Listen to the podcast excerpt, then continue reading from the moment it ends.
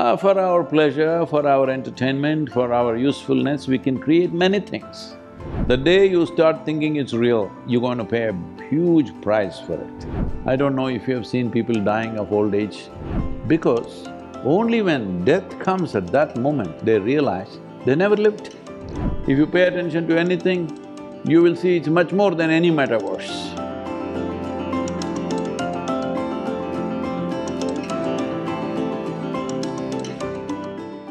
A question, um, not directly about the soil, but about consciousness.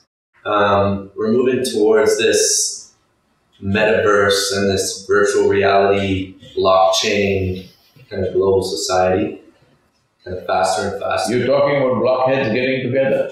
essentially. and that, that's actually the question. So, like, in this world, will consciousness be able to exist positively in, in that world, or is that going to be almost like um, a friction?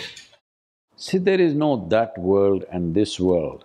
If there was this world and that world and another world, then we wouldn't even be sitting here, we would have gone to that world. There is only one world.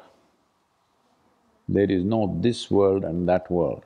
Right now, we sit here, each one of you in your heads may be thinking you're in your own world. But that'll come crashing down when there's no food to eat. We'll all come to one world the moment we are hungry.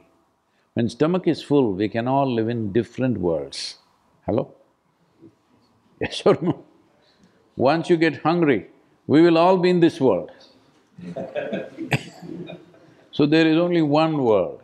Don't imagine other things. Human creativity is just imitation of things which are already there, all right? Uh, for our pleasure, for our entertainment, for our usefulness, we can create many things. But all in this world, there is simply no other world. Don't believe that. Don't believe what happens in your mind as a reality. It is only a psychological reality. Your psychological dr drama, if you take it too seriously and think it's existential, well, that's called as hallucination. The day you start thinking it's real, you're going to pay a huge price for it, huge. The only thing, let me tell you this, the only and only thing you got is life. Hello? Rest is all imagination, am I correct? Hmm?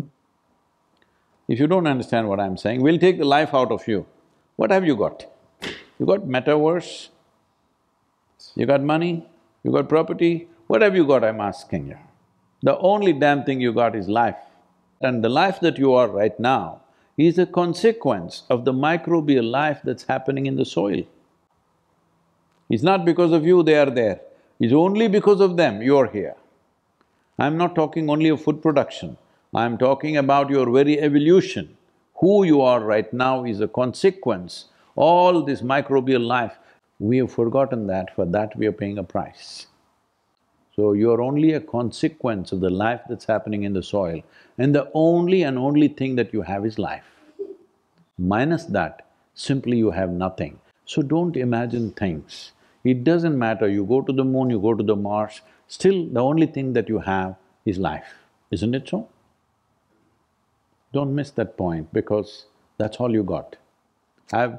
I don't know if you have seen people dying of old age. I've seen so many people dying around me, not because of me, okay? I go there because people invite me to be there. What I see is eighty percent of them, when the moment of death comes, they're not in pain, they're not in fear, they're just bewildered. Because only when death comes at that moment, they realize they never lived.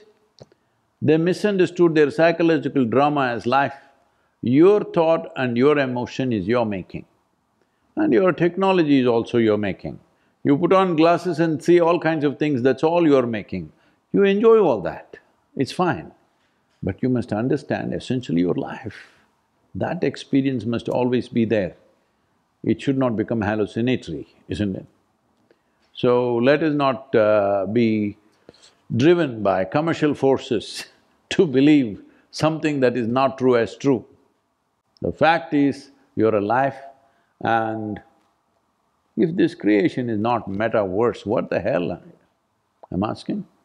You never paid attention to it, otherwise if you pay attention to a leaf, if you pay attention to anything, you will see it's much more than any metaverse.